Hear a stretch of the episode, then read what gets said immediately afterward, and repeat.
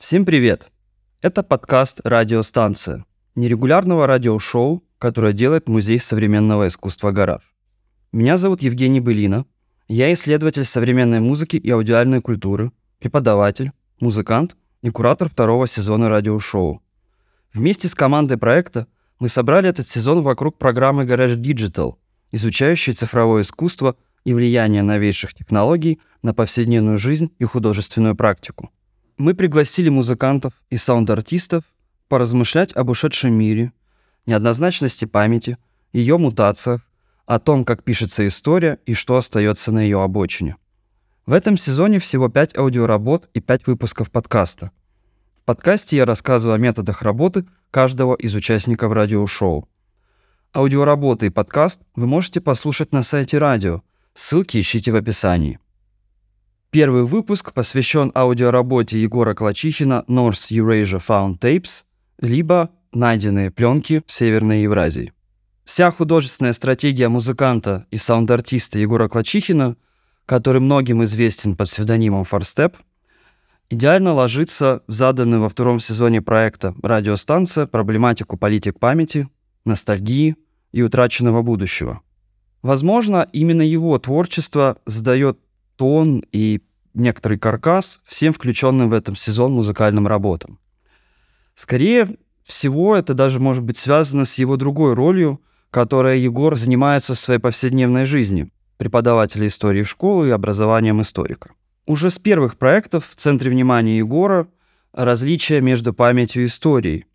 И то, и другое работает с мутациями прошлого, его нестабильностью, с тем, что мы помним или даже чаще забываем. Однако существенное различие между ними пролегает как раз-таки в противопоставлении между индивидуальным и коллективным. Если история у нас всегда связана с официальными институтами, то память — это вопрос скорее личного, того, что растворено в повседневных отношениях и ритуалах. В то же время нам необходимо иметь в виду, что подобная личная, бытовая, взятая в кавычки, Память так или иначе оформляется и подвержена влиянию господствующих политических или, например, социальных нарративов, которые характерны для той или иной ситуации в истории или государства. Поэтому о политиках памяти нам следует говорить всегда во множественном числе. Они сообщают нам не только то, что воспоминания об одном и том же событии отнюдь не тотальны и имеют множество интерпретаций, но и также о том, что эти интерпретации свидетельствуют на самом деле о том времени, в котором мы живем. Именно это напряжение между памятью и забвением, частным и всеобщим, попадает в нерв творчества Клачихина. Будь это исследование распространенного в советские годы детского развлечения в альбоме «Диафильмы», либо же дневниковое и протокольное наблюдение о службе в армии на альбоме «Караул», либо, например, та деконструкция и разрушение официального советского языка идеологии – которое стало основным содержанием его инсталляции на самом деле. Исключением не является также и тот микстейп, который подготовил Егор Клачихин для этого сезона. Следа большого проекта, который также и называется э, «Найденные пластинки Северной Евразии», и который Егор делает совместно с художницей Екатериной Егоровой. Данный проект представляет собой масштабный архив оцифрованных пленок, компакт-кассет или катушечных лент – которые были как раз-таки найдены случайно на территории Северной Евразии. Изначально эти кассеты искались для записи собственного творчества и студийной работы.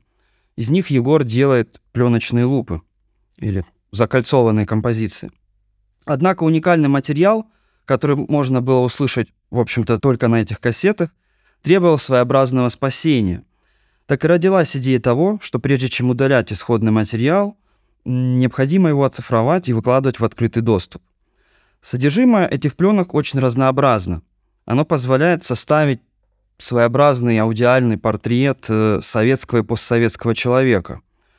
Туда входят, естественно, отечественная и зарубежная эстрада, New Age, теле- и радиопрограммы, юмористические передачи, но самое главное — повседневные ритуалы вроде поздравлений, чтения стихов и других записей голосов предыдущих владельцев этих пленок. Во многом проект North Eurasia Found Tapes, по словам самого автора, продолжает другой его потрясающий проект Косичкин Tapes. Создание второго обязано, в общем-то говоря, очень удивительному случаю. Купив старый советский катушечный магнитофон, Клачихин обнаружил вместе с ним большой архив домашних аудиозаписей семьи Косичкиных, из которого он впоследствии смонтировал коллаж. И этот коллаж можно считать своеобразной летописью жизни одной советской семьи в застойное десятилетие с 1971 по 1980 год. Подобный жест позволил создать альтернативный взгляд на повседневную жизнь, существующую на пересечении публичного и приватного, официального и неофициального языка советской культуре. Мы постоянно говорим о пленке. Внимание к устаревшим аналоговым носителям представляет собой продуманную эстетическую стратегию и практику. Вообще вся история звукозаписи стремилась создать иллюзию присутствия, то есть очистить фонограмму от любых артефактов для того, чтобы сократить дистанцию между исполняемым произведением и слушателем и перенести слушателя непосредственно к исполнителю. В эпоху цифрового саунд-инжиниринга и вычищенных мастер-треков подобный взгляд в прошлое в сторону неидеальных аналоговых носителей, которые обладают характерным звучанием, становится художественным жестом.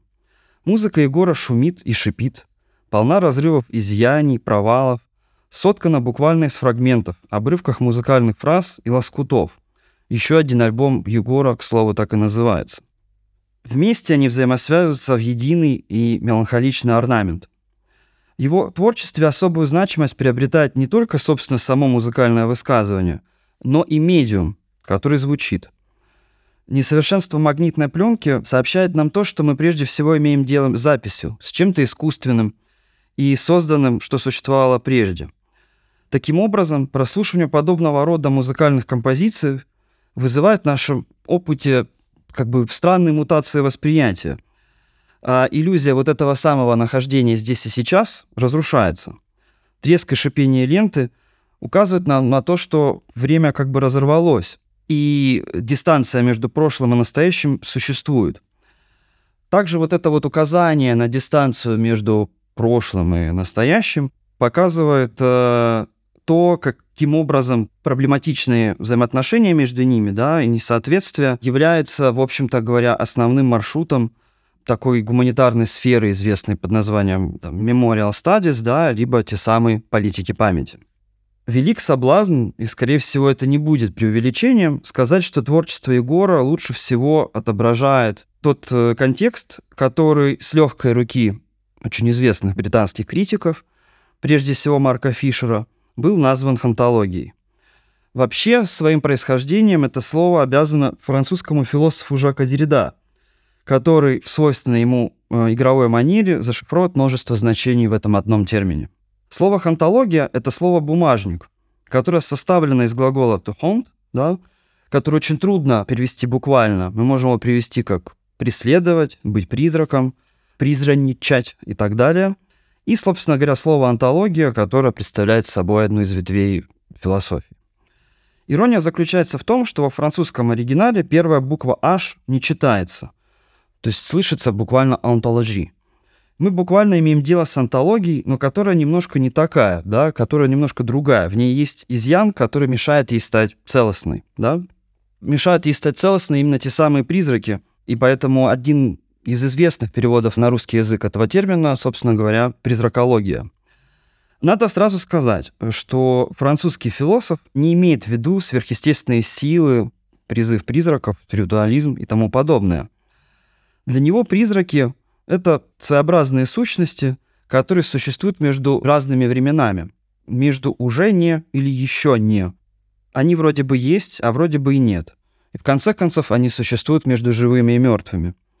Подобная философская метафора связывалась Деррида с ситуацией утраты определенного прогрессивного образа будущего, направленного вперед, некоторым концом утопизма западноевропейской культуры, кризисом истории, который характерен для того, что, опять же, в культурных исследованиях называют поздним неолиберализмом.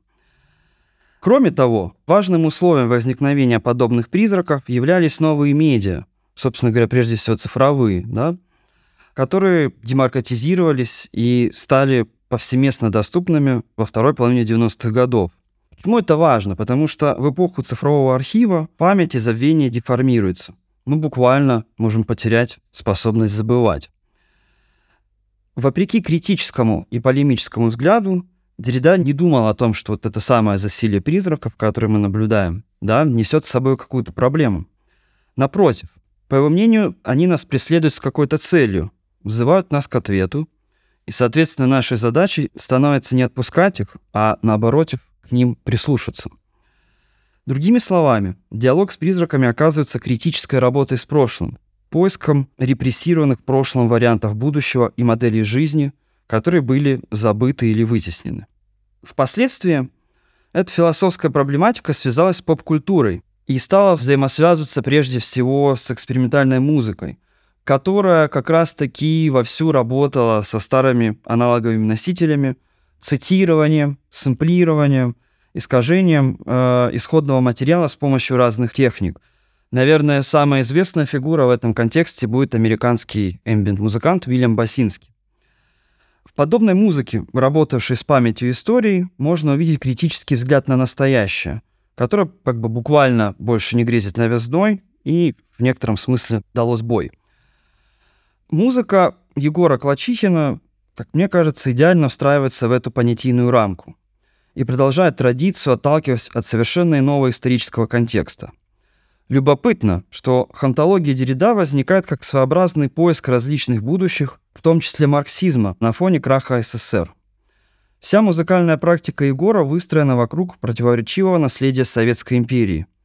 И это самое противоречие раскрывается через противопоставление официальной и неофициальной истории, личного и всеобщего. Недаром в фокусе его внимания оказывается именно повседневная, невидимая, тихая сторона советского быта, которую можно связать с темой вненаходимости антрополога Алексея Юрчака. Описывая симптомы застойного периода, которые сигнализировали о кризисе советской системы, Юрчак писал о разнообразных практиках ускользания от официальной идеологии в тогдашний период – Пристальный анализ подобных практик оказывается особенным ценным сегодня, в современной России, когда как бы скомпрометированное наследие СССР требует радикального критического взгляда и переоценки. Таким образом, художественный метод Егора Клачихина становится способом производства контрпамяти, которая противостоит сфабрикованным и манипулятивным официальным нарративам, интерпретациям и так далее, и в конце концов оказывается попыткой окончательного преодоления неудобного прошлого.